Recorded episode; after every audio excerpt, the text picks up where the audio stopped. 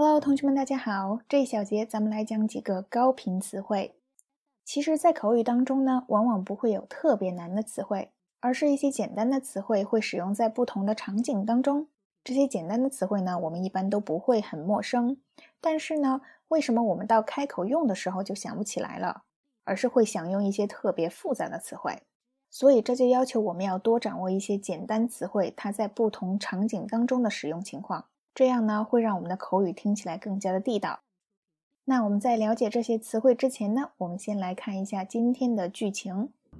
If I'm reading this properly, I'm supposed to put a lime in your mouth, salt on your stomach, and drink it out of your belly button. You wish. That'll get you there. Oh, whoa, Nelly. hey, pace yourself. This stuff is strong. I'll know when I've had enough. 这个明显啊，Manny 和这个 Look 没有什么喝酒的经验啊，还在网上找了一个手把手教你喝龙舌兰的帖子，然后居然还觉得这个瓶子里面的酒很烈，瓶子里面可能就只有两滴 Gloria 倒了以后剩下来的，然后冲的水。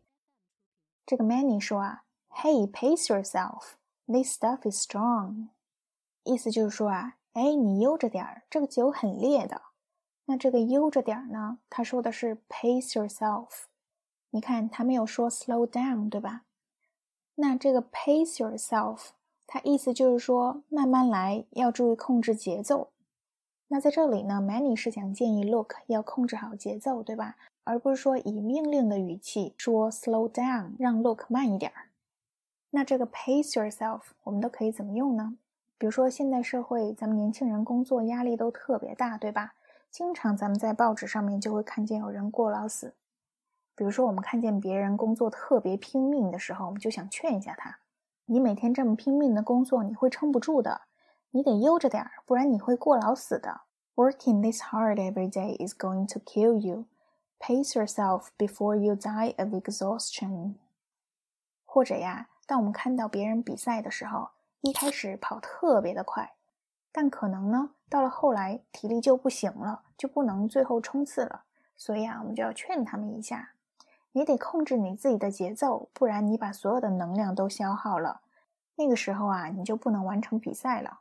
所以你得控制你自己，对吧？You need to pace yourself, or else you'll use all your energy and you won't be able to finish the race。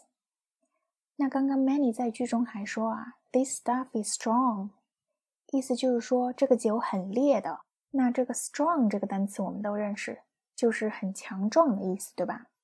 但是呢，我们放在这里说这个 liquor is very strong，意思就是说呢，这个酒特别的烈。所以，我们看这个 strong 这个单词，它虽然非常简单，但是它可以用在不同的场景当中，表示不同的意思。那它除了可以表示身体上特别强壮，那还可以表示酒非常的烈，对吧？那除了这两种意思呢，它其实还有很多意思。比如说，the wind is strong，表示这个风好大。那除了这几种意思呢，我们还可以说这个竞争非常激烈。我们可以说 strong competition，或者呢，我们还可以用在立场上，表示坚定的立场，strong stance。那如果说我们这个论据非常有力，我们也可以用 strong，a strong argument。那除了这几个意思呢？Strong 还可以用在情感和关系上面，表示我们的关系特别铁，是吧？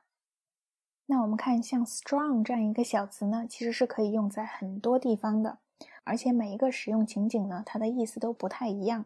那所以呢，我们就需要多去积累这样的使用场景，而不是一味的去记一些难词，因为就算我们记到了很多难词，我们也不会使用它。